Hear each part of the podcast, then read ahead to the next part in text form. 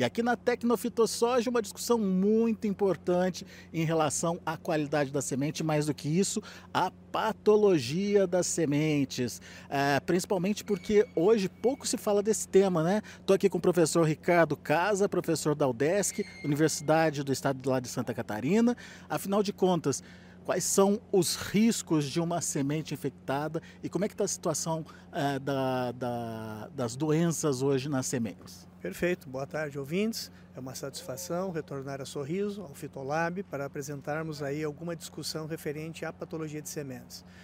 Na realidade, a patologia de sementes é uma área restrita, é, são poucos estudos relacionados a patógenos associados às sementes.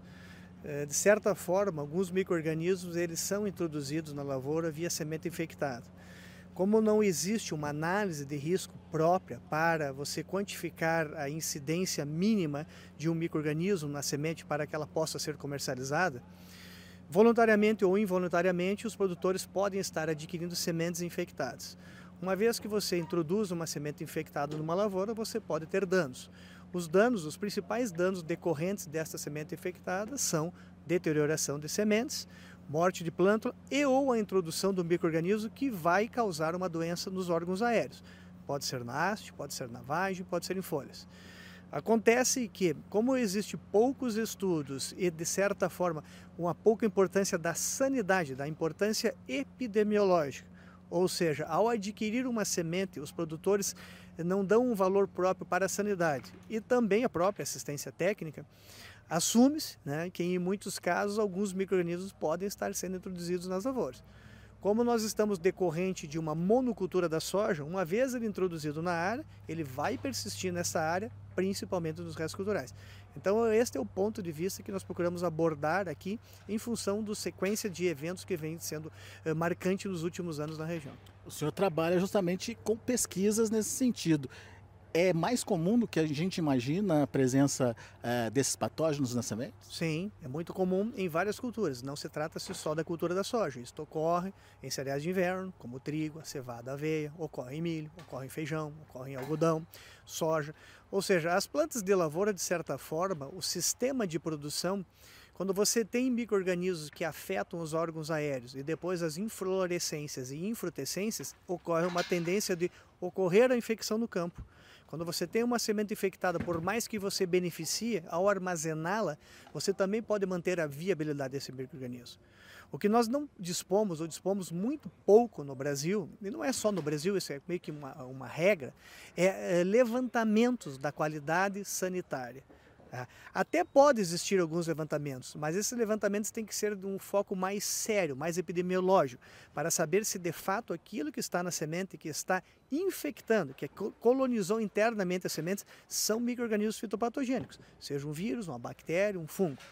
Na tarde de hoje nós procuramos falar principalmente de fungos.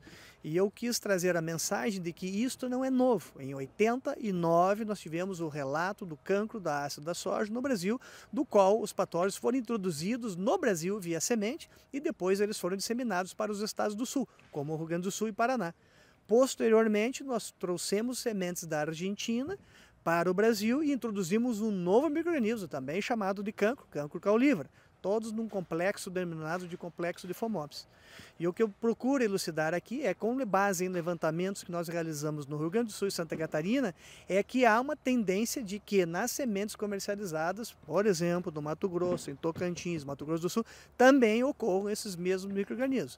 E isto sendo comprovado, Basta realmente fazer levantamentos, comprovar a transmissão de que isto possa haver relação, sim, com doenças da parte aérea, por exemplo, a quebra ou anomalias que podem consequentemente se decorrer com a planta adulta. Pois é, é nesse aspecto que eu queria entender, ah, o que, que, a pesquisa tem mostrado? Quais são os patógenos predominantes ou os mais preocupantes aí que vocês têm encontrado nas pesquisas? De certa forma, os fungos e as bactérias. Né? Os casos de vírus são menos frequentes, tá? os casos de bactérias também menos, mas poucos quantificados. E os fungos, sim. E neste complexo de fungos, né, eu posso destacar três complexos para os senhores: o complexo Phomopsis diaporte, o complexo Cercospora e o complexo fusário. Ou seja, espécies de fusário, espécies de cercóspora e espécies de Phomopsis associados infectando sementes de soja. Complexo Fomopes, inclusive, é o grande precursor aí desse problema que a gente vê aqui na 163. É, há anos se discute isso, já existe vários relatos de identificação de espécies de Fomopes em hastes e vagens. Então, o que nós temos que fazer é comprovar esta taxa de transmissão. A transmissão, uma vez que você tem eles nas sementes, nós temos que comprovar agora que ele pode estar transmitindo para a parte aérea, uma vez que deu origem à planta. Esse é o próximo passo da pesquisa? Sim, eh, no sul do Brasil isso já foi comprovado para alguns patógenos. Ah, aqui na região, né, estudos agora têm que ser para quantificação. Ou seja, ainda se discute a, a, forma endofítica, a forma sintomática, os primeiros sintomas, os sintomas secundários, mas tem que ter quantificação. Ou seja, você tem que saber qual é a espécie que está infectando a semente, qual é a incidência e se ocorre a taxa de transmissão. Se não houver a quantificação da taxa de transmissão, não existe comprovação. Ou seja, o primeiro passo é fazer essa comprovação. Tratamento de sementes pura e simplesmente não resolveria? Resolve, mas você tem que primeiro saber qual fungo você tem na semente, qual espécie, a incidência e aí escolher o ingrediente ativo. Nós temos poucos ingredientes ativos específicos para tratar sementes de soja e isto é uma questão agora de eficácia. Esses produtos, em, a maioria foram já registrados há alguns anos, e só que nós temos que agora acompanhar se a sensibilidade desses fungicidas é o que você tinha para o passado e o que nós temos hoje em virtude destes complexos de espécies que predominam nas sementes de soja. O uso de biológicos pode ajudar?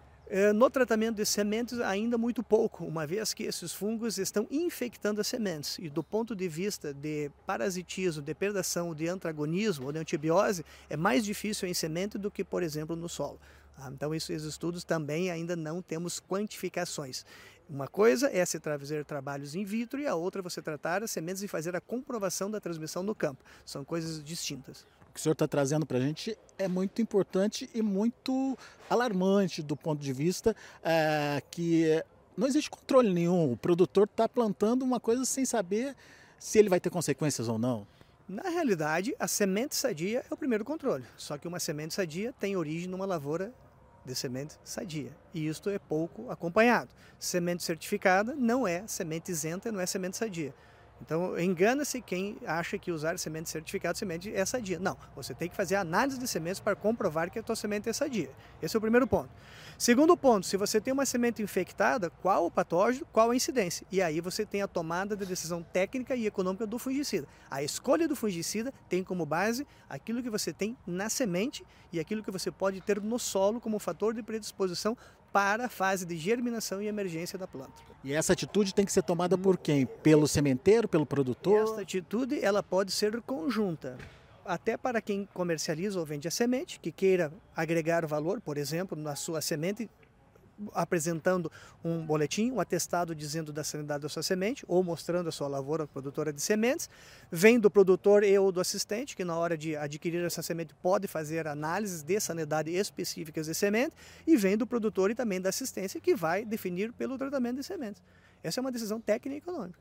Para, inclusive, evitar a introdução de novas doenças Evi na área. Evitar a introdução de novos patógenos na área, evitar gasto excessivo porque você pode estar, estar usando defensivos desnecessariamente, evitar com danos que possam ser ocasionados pela deterioração de sementes ou introdução do patógeno, do qual você deveria ter controlado.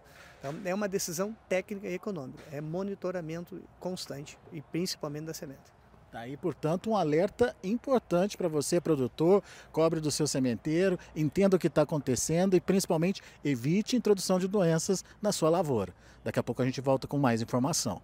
you